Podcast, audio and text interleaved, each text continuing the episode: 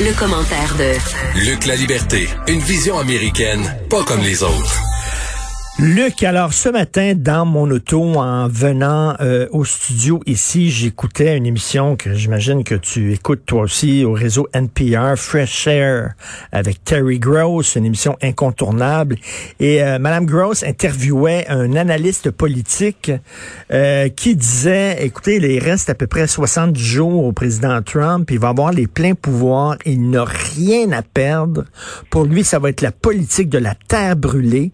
Il va essayer de faire le plus de dommages possible et euh, avant de sacrer le camp. Et là, il faisait, entre autres, là, il parlait du congédiement du renvoi du secrétaire à la Défense en disant le secrétaire à la Défense était contre l'utilisation de l'armée contre les citoyens américains. On sait que M. Trump voulait utiliser l'armée euh, contre les citoyens américains lors des manifestations Black Lives Matter. Lui était contre ça en disant, voyons donc, on n'envoie pas nos soldats contre nos citoyens. Il l'a limogé, il a mis quelqu'un qui pense un peu plus comme lui. Et euh, cet analyste politique-là disait, c'est très inquiétant ce qui est en train de se passer. là.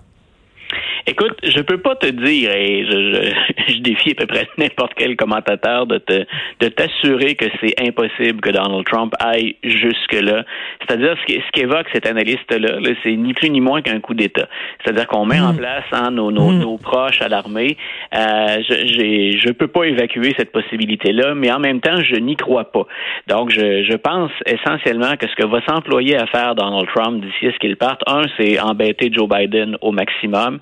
Euh, c'est un très mauvais perdant, M. Trump. On sait que euh, le respect pour la fonction, le respect pour les institutions, c'est pas quelque chose auquel il a adhéré. Il n'a pas coché ça dans le formulaire, lui, en, arrivant. Euh, mais en même temps, il sait très bien qu'il a encore 70 jours pour être dans les médias régulièrement s'il en a envie et pour s'assurer que ses partisans, ceux qui, ceux dont les républicains ne peuvent se passer, M. Trump veut les garder, ces partisans-là, puis il veut les animer. M. Trump, moi, il va être une figure médiatique médiatique très importante et peut-être une figure politique encore pour les quatre prochaines années. Moi, je pense qu'il va, et c'est le cas de le dire, profiter de la présidence, mais dans tous les, mhm. sens que, peut prendre le terme profiter.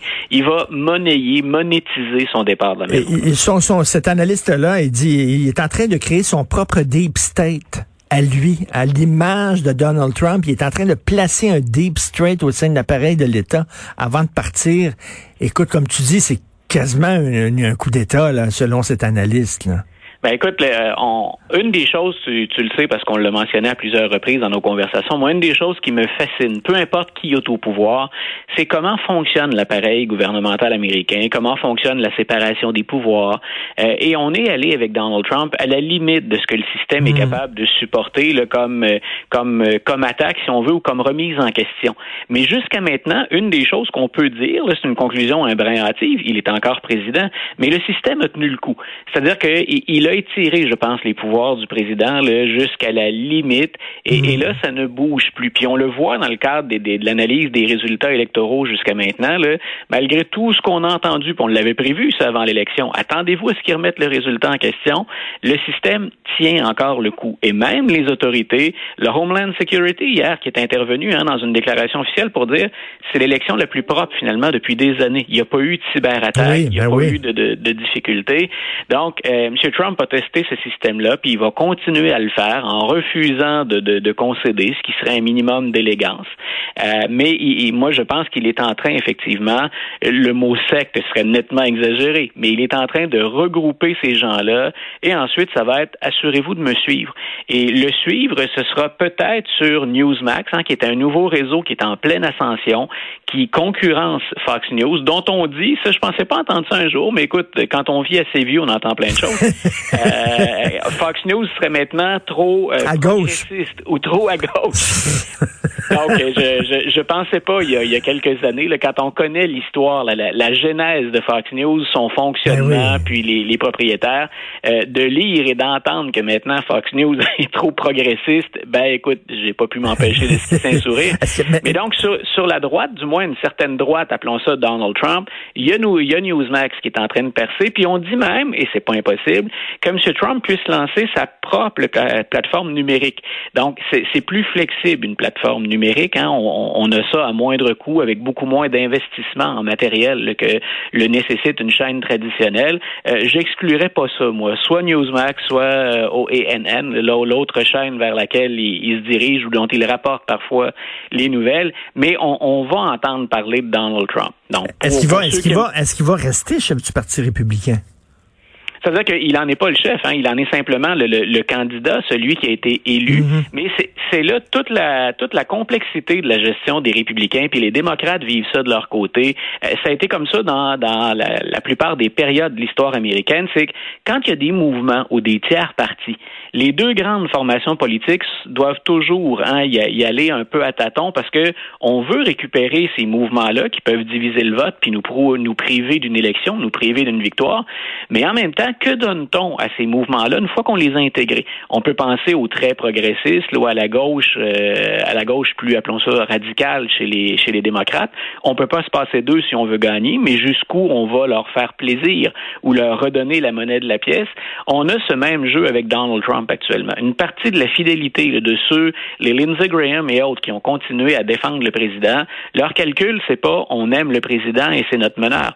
Le calcul, c'est ben on a fait notre comptabilité, puis si Trump s'en va avec ses candidats, avec ses, partisans, on a plus de chances de perdre. Puis de perdre, par exemple, en Géorgie, où il y a encore deux postes de sénateurs qui n'ont pas été comblés. On s'en va vers ce qu'on appelle un, run-off euh, ou un, deuxième tour d'élection.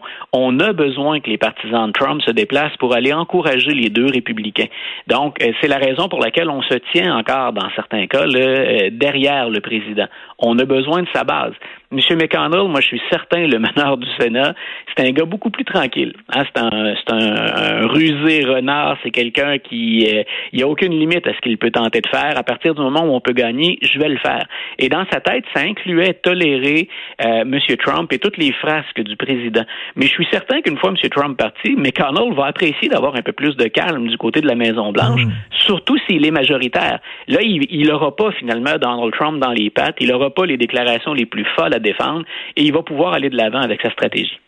Écoute, je parlais un peu plus tôt euh, à Christian Rioux, correspondant à Paris euh, euh, pour Le Devoir, qui lui trouvait hallucinant, à la limite extrêmement inquiétant, le fait que des médias décident de ne pas transmettre des, des points de presse du président. Euh, il dit, écoute, là, il dit, c'est le président des États-Unis. Tu le laisses parler et après ça, tu peux dire, bon, là-dessus, il a menti, là-dessus, c'est faux, mais tout ça. Mais il dit que là, que les médias s'arrogent le pouvoir de dire, ben, nous autres, on est plus important que le président et on tire la plug et je trouve qu'il a parfaitement raison. C'est quand même assez spécial. Oui, j'avoue avoir été euh, particulièrement étonné que ça se produise. On vient de parler de Fox News tous les deux en rien un peu, mais Fox News est même intervenu pour interrompre ben la, diffusion du discours. Euh, on est comme un peu pris dans les médias, mais je pense qu'on est allé dans la mauvaise direction, moi aussi. Mais on est comme un peu pris, c'est-à-dire que ce qui distingue normalement les réseaux traditionnels de ce qui circule sur le web, euh, c'est que quand on va sur les réseaux sociaux, on va très vite et l'information n'est pas toujours validée. Donc, on doit composer avec ce qu'on appelle les fake news, la vraie des informations. Alors, les médias sont comme toujours pris entre, ben, nous, ce qu'on offre, c'est une forme de certification de nos nouvelles, de comparaison, de poids et de contrepoids dans l'analyse des résultats avant la diffusion. Puis, en même temps, on voudrait réagir très vite pour être capable de concurrencer les réseaux sociaux. Et là, dans le cas du président, clairement, le président mentait pendant sa conférence de presse, puis il véhiculait ce qu'on peut lire de, pire ou de plus fou sur le web. Et la réaction, ça a été on coupe. Moi, j'ai préféré nettement, parce que ça nous est arrivé de critiquer ce réseau-là, puis avec raison, mais CNN est allé jusqu'à la fin. Et CNN n'est pas reconnu comme étant le réseau de propagande du président. Ben non. On peut s'entendre là-dessus. Donc, je, je, trouve que l'approche de CNN a été beaucoup plus sage. Et on a frappé ben, tout à fait si on était à l'écoute, là, on, a vu ensuite euh, le, panel d'animateurs, d'experts qui sont intervenus, et là, on est, on, a foncé dans l'argumentaire de Donald Trump, toute vapeur. Mais on l'a laissé s'exprimer jusqu'à la fin. Et je veux dire, qui, est-ce que c'est le temps vraiment, en plus, là, on, peut s'interroger sur le synchronisme? Ça fait quatre ans déjà qu'on l'entend, le président, puis qu'on sait qu'il a battu un record de mensonges qui risque pas d'être menacé avant très, très longtemps. Euh, euh pourquoi le censurer à ce moment-là? Donc, euh, ben moi aussi, je l'aurais, je l'aurais laissé aller. Autant je pouvais être sidéré par la, la, la, la grossièreté des propos qu'il tenait, en même temps, je me dis non, non, on le laisse aller, on l'écoute jusqu'à la fin. Puis effectivement, qu'on aime ça ou qu'on n'aime pas ça, c'est le président. C'est le président.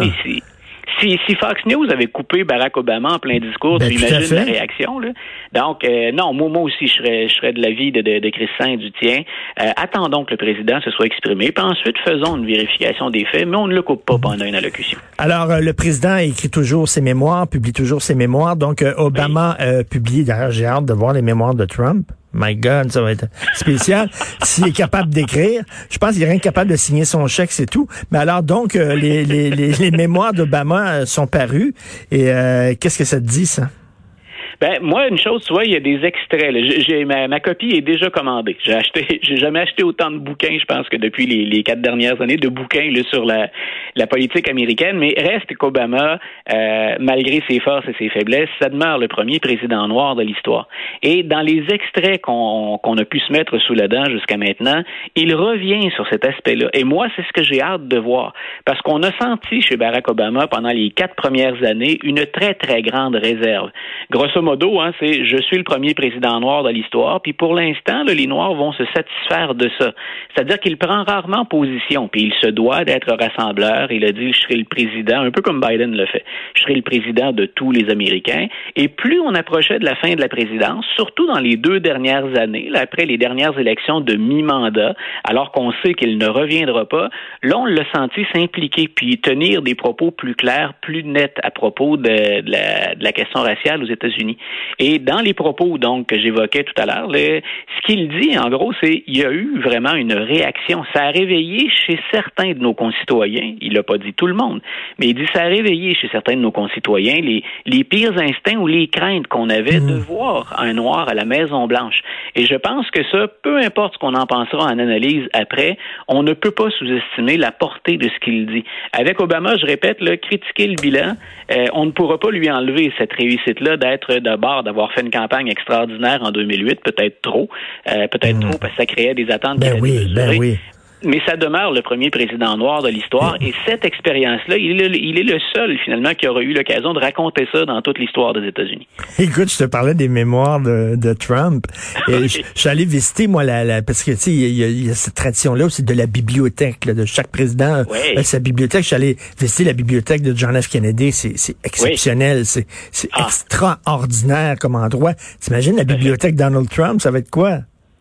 Ben, c'est ça. Moi, j'ai- hâte de voir. Écoute, on a, on en a d'abord pour des années à revenir sur ces quatre années-là, parce que maintenant que les démocrates entrent à la Maison Blanche, on va avoir une autre version. On fera, le- on fera bien sûr le, le bilan de tout ça éventuellement, là, mais euh, M. Biden ne sait pas ce qui l'attend avec la transition. Là. Il n'a aucun document jusqu'à maintenant transmis de la part de l'administration Trump. Mais que va-t-on réserver effectivement à cette administration-là comme héritage? Euh, celle d'Obama, on en a déjà une idée. George W. Bush, c'est déjà aussi. Euh, on retient quoi de l'administration Trump? Et très sérieusement, au-delà du côté, il y a eu tellement d'anecdotes savoureuses, je me dis, ça peut presque être un musée de l'humour à certains moments. Mais de l'autre côté, il y a quelque chose de très sérieux qui se passe là, qui est cette fameuse transition où on ne transmet pas de documents. Et il y a des gens qui s'inquiètent. Moi, je suis un de ceux-là parce que que comme historien, je peux pas faire autrement qu'accorder de l'importance aux sources. Va-t-on avoir les documents de l'administration Trump? Va-t-on les avoir tous? Ou s'il n'y a pas un ménage illégal qui aurait été fait avant? Parce que normalement, là, tout ce qui se passe à la Maison-Blanche, les notes échangées entre le personnel, tout ça est préservé. Il y a une Eh loi mon Dieu. Quelque chose me dit que le shredder s'est fait aller, moi. Ben, écoute, on, on a déjà des, on a déjà des témoignages à l'interne de gens qui ont dit, il y a des notes qu'on n'a même pas montrées au président. On ne Ben voulait oui. pas les soumettre pour ne pas le contrarier ou ne pas provoquer une réaction intempestive. On a fait quoi avec tous ces documents-là? Et là, je ne peux que spéculer, donc je m'avancerai pas. On n'a pas de preuves. Mais comme historien, je me dis, on va avoir à écrire très sérieusement le bilan de ces quatre années-là. Alors, au-delà des fake news, de la désinformation ou d'une collection extraordinaire de gazouillis de Donald Trump, il va rester quoi comme document pour écrire cette Ben histoire? non, c'est une sacrée bonne question, tout à fait. Elle risque d'être très petite, la, la, la, la, bibliothèque, alors que celle de John F. Kennedy, elle est, elle, elle est immense, elle est magnifique. Merci beaucoup, Oui, Luc. Puis écoute, euh, pour, pour nos auditeurs, là, quand on pourra recommencer à voyager, moi je vous invite à y aller parce que Kennedy, Ah oui. on pense à, on pense à quelques grandes idées, là, mais il y a une mine de renseignements pour la recherche. Moi, j'ai fouillé là avec mes étudiants et j'ai adoré ça. Je suis Ah allé plusieurs fois. oui. Ah, chanceux.